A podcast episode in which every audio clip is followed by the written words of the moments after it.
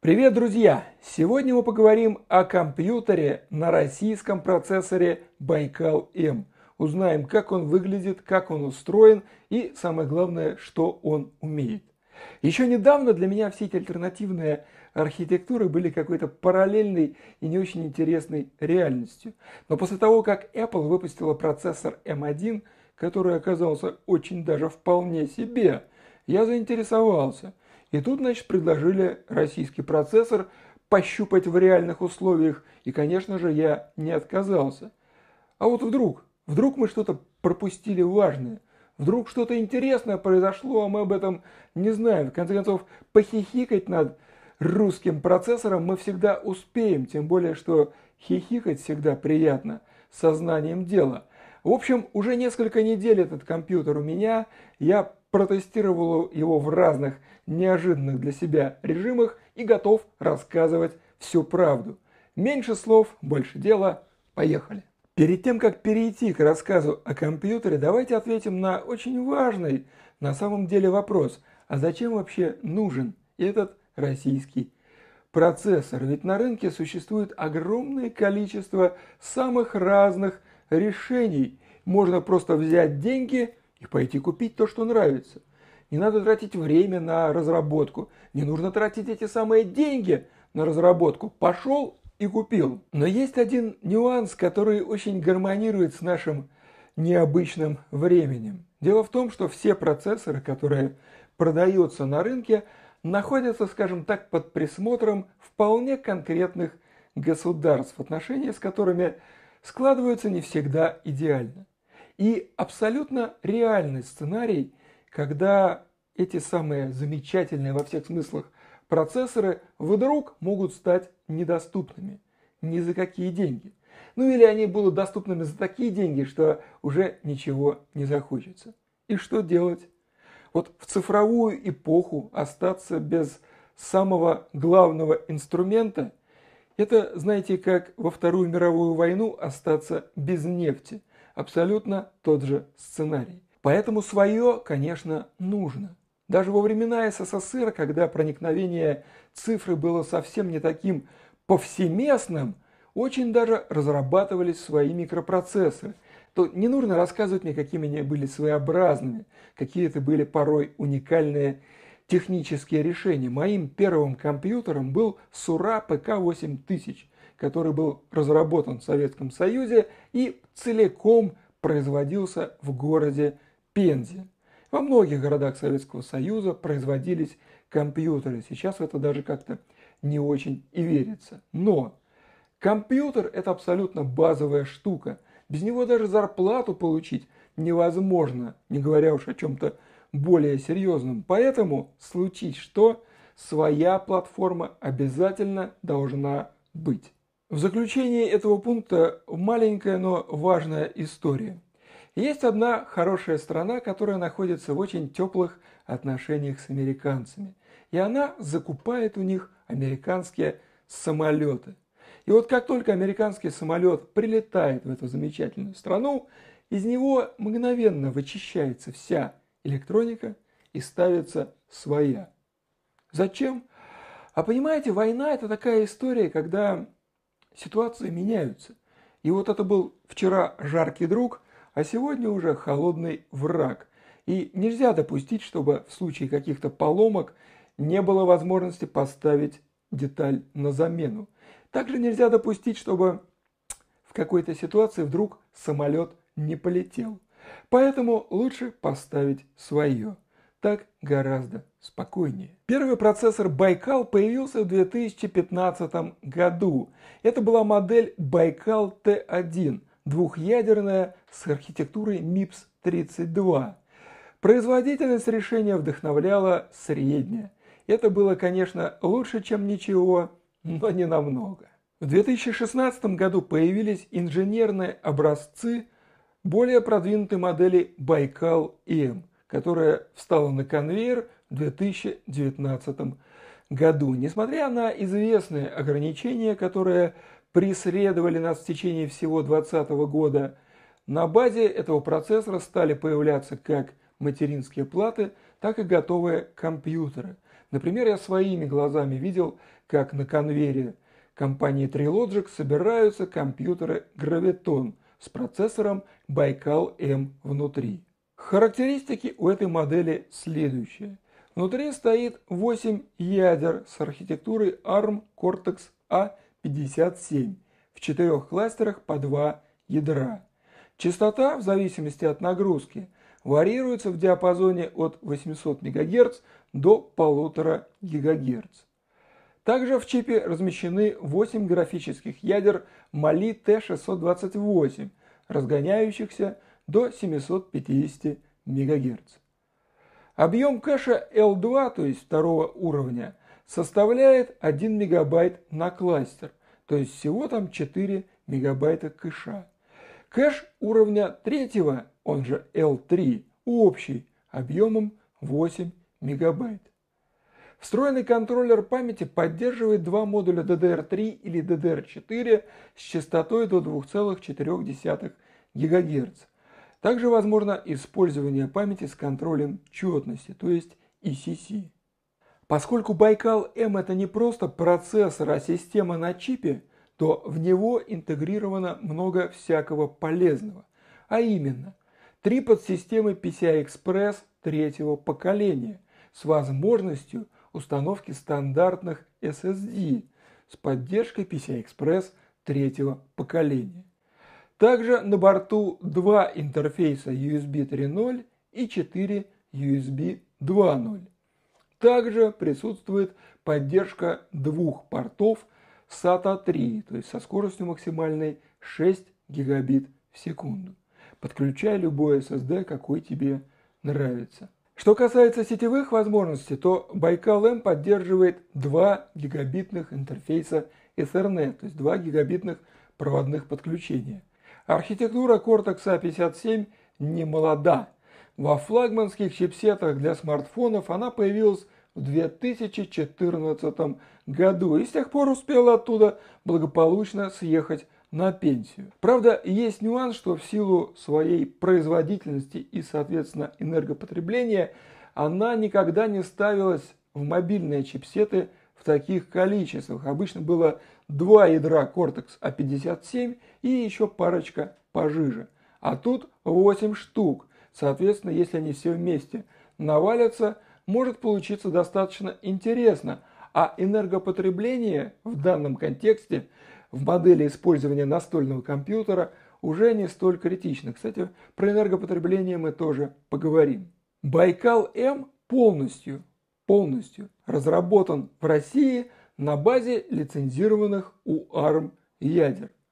Разработчик Байкал Electronics ручается, что в чипе нет никаких бэкдоров, к которым может получить доступ какой-нибудь Джон Ланкастер Пек – а вот изготавливается процессор не в России. Контрактное производство размещено на фабрике Taiwan Semiconductor Manufacturing Company. Да, той самой знаменитой TSMC, которая делает чипы для половины планеты и скоро будет делать для второй половины. Технология производства 28 нанометров. И вот когда я это узнал, тоже, как и вы сейчас, наверное, слегка возмутился. Это как это так? 28 нанометров. Это же когда было-то? Ведь у TSMC есть уже 5-нанометровый техпроцесс. Почему не сделали по нему? Но потом, немного поразмыслив, я, кажется, понял логику Baikal Electronics. Понимаете, да, у TSMC есть замечательные техпроцессы. 5 нанометров, 7 нанометров, 10 нанометров. Проблема в том, что их нет у других фабрик. И если случится не дай бог, что-то неожиданное, как это недавно случилось, кстати, с Huawei, то просто так перенести производство будет достаточно проблематично. То есть, когда TSMC отказала Huawei в производстве их киринов, то, в общем-то, с киринами случилось нехорошее. А 28 нанометров есть на многих фабриках, и если вдруг, вдруг, вдруг придется срочно куда-то переехать, сделать это можно будет быстро и малой кровью. И опять-таки, когда речь идет о настольном процессоре с архитектурой ARM, вот этот техпроцесс уже не так критичен. Думаю, самое время заглянуть к компьютеру внутрь. Знаете, когда речь идет о какой-то российской разработке, российском процессоре, всегда ждешь уникальных технических решений. Ну, там модулей памяти в форме звезд, SSD с орлами, какого-нибудь маленького ручного медведика. А все оказалось как-то очень обычно. Понимаете, вот если бы я заранее не знал, что это компьютер на Байкале, я бы не догадался, я подумал, ну обычный компьютер, материнская плата выглядит обычно. В ней стоят обычные модули памяти DDR4. Там стоит обычный, абсолютно обычный SSD с интерфейсом SATA. И питание обычное, обычный блок питания. То есть оно, понимаете, оно все абсолютно типовое, нет каких-то уникальных технических решений, которые делали бы этот компьютер непривычным и для сборщика, и для человека, который будет его обслуживать. Кстати, плата полностью собирается в России компанией Рамтроника. Компоненты приезжают из-за рубежа, в основном из Китая, там совсем чуть-чуть из Штатов и Европы, но, повторюсь, именно вот сборка материнской платы чисто российская. Я не стал подключать этот компьютер к своему основному монитору, потому что соотношение сторон 21 на 9 испокон веков сводило с ума даже вроде бы совсем не глупые компьютеры Apple. А я подключил его к монитору своего сына с разрешением Full HD. По HDMI 2.0 все прекрасно заработало. Еще я взял клавиатуру и мышь, правда не совсем обычную, у меня обычных не нашлось. Я подключил игровые клавиатуру и мышь от Asus. И прекрасно все заработало. Также я экспериментировал с беспроводной мышкой Logitech MX Masters – тоже все прошло идеально. То есть вот эта вот обыденность, она меня несколько настораживала. Я все время как-то вот ждал каких-то чудес. Но дождался их только уже на уровне самой операционной системы. Первое включение компьютера было довольно волнительным, потому что последний раз я включал компьютер с российским чипом, кажется, году в 92-м. Это был еще компьютер Сура. Оказалось, что все достаточно все достаточно обычное, то есть если не считать каких-то характерных линуксоидных интерфейсов, которые для многих людей абсолютно привычны, и на процессорах, скажем так, более распространенных, все прошло абсолютно так, как обычно. И это на самом деле здорово, потому что когда люди пугаются нового, это никогда не приносит пользы. Вводим пароль, и вот мы оказываемся... Так, это, это что это? Такая странная версия Windows? Ну, на самом деле, конечно, нет. На самом деле, это Astra Linux Новороссийск, версия 4.11, которая устанавливается на такие компьютеры по умолчанию. Но если вы ценитель прекрасного, если вы любите, ну, так скажем, немножечко повозиться с техникой, то можно поставить Debian 11, тоже все будет гладко и хорошо. Я сейчас найду информацию о системе. Вот она, смотрите, значит, у нас, вот он, Astra Linux Новороссийск 4.11.4, потому что постоянно поступают обновления. У нас 8 гигов памяти, два модуля по 4 гигабайта. Список устройств можно посмотреть, да, вот устройство хранения данных, жесткий диск, процессоры, ну, процессоров на самом деле он один, но 8 ядер. В общем-то, все подозрительно похоже на Windows. Вот если мы вот это окошечко закроем и зайдем сейчас в список приложений, открывающихся в меню «Пуск», а оно здесь тоже есть. Вот мы смотрим. Так, офис, LibreOffice. Можно к нему придираться, но я недавно был в одной очень приличной, скажем так, клинике, проверял уши судя по ценнику, эта клиника может позволить себе практически все, что угодно. Так вот там был тот самый LibreOffice. И мне сказали, что прекрасно все работает. Как это загружается, ну вы тоже можете посмотреть, вот не буду рассказывать так, таблицы, как у нас загружаются таблицы. Да вот так они загружаются. То есть все происходит достаточно шустренько и приятно. Смотрим дальше. У нас есть по умолчанию предустановленный веб-браузер Firefox и почта Thunderbird, которую тоже все прекрасно знают. А если не знают, то быстро узнают, потому что она действительно очень приличная, и многие пользуются ей даже в качестве альтернативы имеющейся уже Outlook. Графика. Смотрите, предустановлено дофига всяких приложений, предустановлено и более-менее знакомые, вот как вот этот тут зверек, так и достаточно экзотические штучки, то есть вот хотите гимп, хотите не гимп, все это стоит, повторюсь, по умолчанию. То есть не нужно ничего делать. Смотрелка картинок тоже есть. Открывай, смотри, она жрет все подряд. И как вы опять-таки видите, наверное, открывается оно весьма оперативно. Мультимедиа. Ну, опять-таки, понимаете, вот я бы хотел вам сказать какую-то вот экзотику показать, но даже для человека, который привык пользоваться Windows, здесь все понятно. Вот плеер VLC, он везде VLC, он и на Mac VLC, на Винде, и тут, вот он есть. Слушайте, ну вот действительно хочется чем-то вас удивить, чем-то шокировать, там русский процессор, все ужасно страшно, а оно вот как есть. Все как обычно. Ну, в разделе научный нас встречает только калькулятор. Это, конечно, здорово, что он здесь есть, но на что-то такое прям всерьез научное оно не тянет, хотя, ну, это лучше, гораздо лучше, чем ничего. Но, тем не менее, если вам понадобится какой-то специфический софт, его, конечно, придется ставить дополнительно. Игры, игры, смотрите, есть пассианс, сапер и color lines. То есть вот если бы за компьютером сидел не я, а мой папа, то он вот первым делом запустил сапера, и вот он сапер все как, абсолютно все как обычно. И это тоже, в общем, приятно подбадривает. Так, ну что, так, ага, ну вот видите, сейчас ткнем еще на удачу. И, наверное, победим. Да, ну, не будем заигрываться. Тем не менее, сапер есть, пасьянс тоже есть. Вот просто я вам запущу, чтобы вы поверили мне не только на слово. Все есть, разные пассианцы.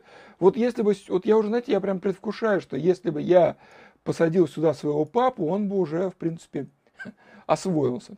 Виртуальная клавиатура, запись ISO образа на USB-носитель тоже немаловажно.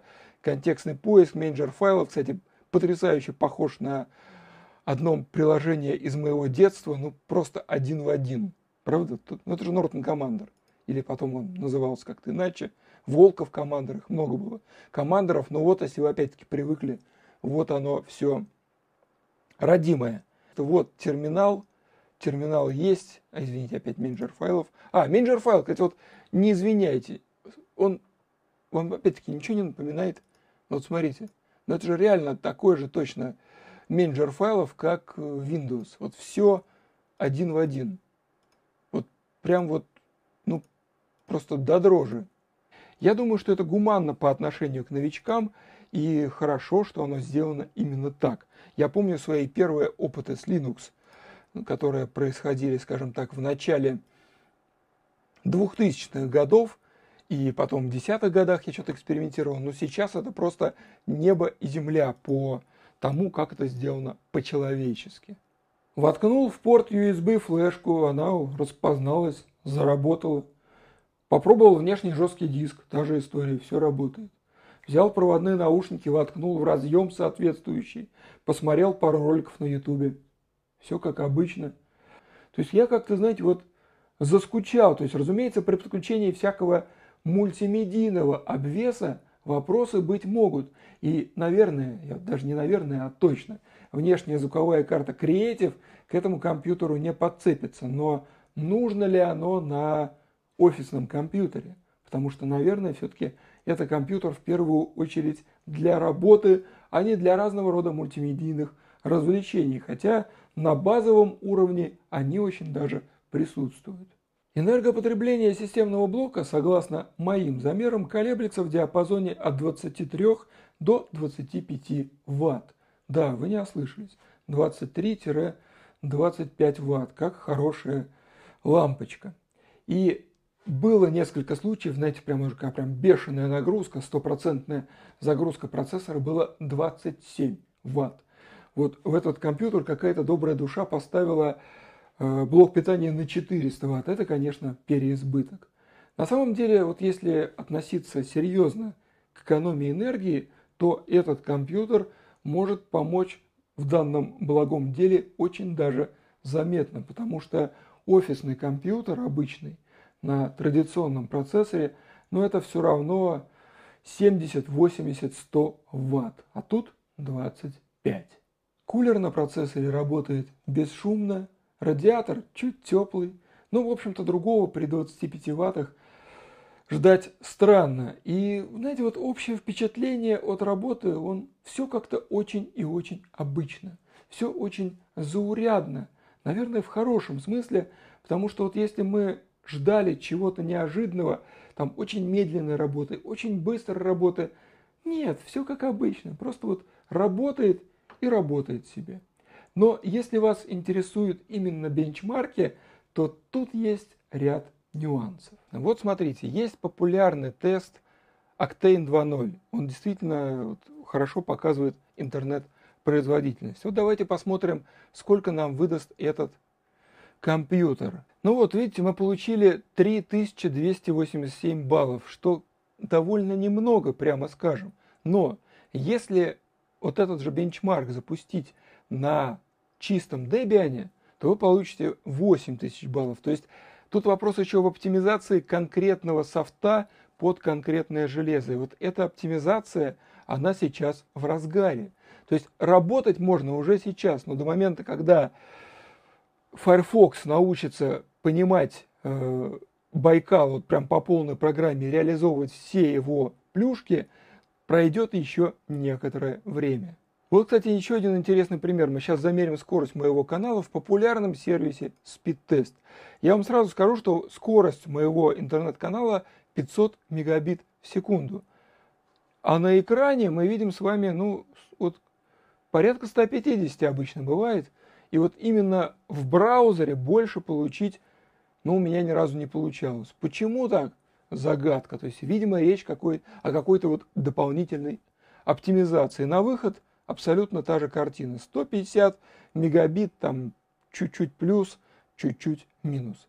Загадка, правда? Причем, наверное, не самая симпатичная загадка. Но, как говорится, есть нюанс. Сейчас я вам покажу, что на самом деле, на самом деле, скорость сильно больше и все возможности гигабитного порта очень даже раскрываются. Если действовать не через браузер, а через специальную софтинку – которая оптимизирована под архитектуру ARM, мы получаем абсолютно честные 530 мегабит, даже чуть, вот именно столько, сколько позволяет мой тариф. То есть браузеру, получается, доверять нельзя. Понимаете, какая штука? Реальная производительность компьютера зависит от того, насколько операционная система и конкретный софт оптимизированы под конкретное железо. В компаниях, которые производят это самое железо, есть большие отделы, которые в течение долгого времени оптимизируют нужный пользователям софт под свои любимые железяки. Вот яркий пример, когда появились многоядерные процессоры, даже сначала двухъядерные, потом четырехъядерные, в реальных приложениях очень-очень долго они, в общем-то, работали не быстрее, чем одноядерные варианты. Почему? Потому что софт не умел. И операционные системы не умели. Как только операционки научились, как только софт прозрел при помощи тех самых специальных подразделений, ситуация резко изменилась. И сейчас, конечно, многоядерный процессор очень даже эффективен. Я потратил на бенчмарке довольно много времени и сам запускал, и в интернетах искал, что там умные люди намерили, пришел к следующему выводу. Вот если сравнивать лоб в лоб, то Байкал М это примерно Intel Core i5 третьего-четвертого поколений. Я понимаю, что это звучит как-то не очень секси, потому что уже же у Intel есть одиннадцатое поколение, и с тех пор кое-что в производительности произошло. Но, понимаете, какая штука? Я знаю огромное количество людей, которые сидят на этих самых Core i5 третьего, четвертого поколений, а то и раньше, им вот так хватает. Потому что запас производительности действительно очень большой и в офисных задачах, в рабочих задачах, ну, более чем достаточно.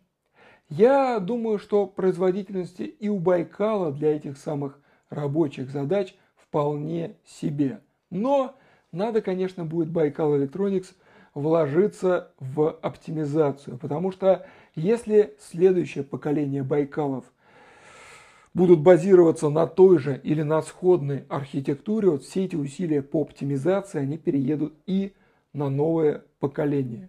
Люди платят за Байкал-М деньги, компании платят за Байкал-М деньги. И на самом деле таких компаний уже довольно много. Спрос на отечественный процессор, на компьютеры с отечественным процессором достаточно большой.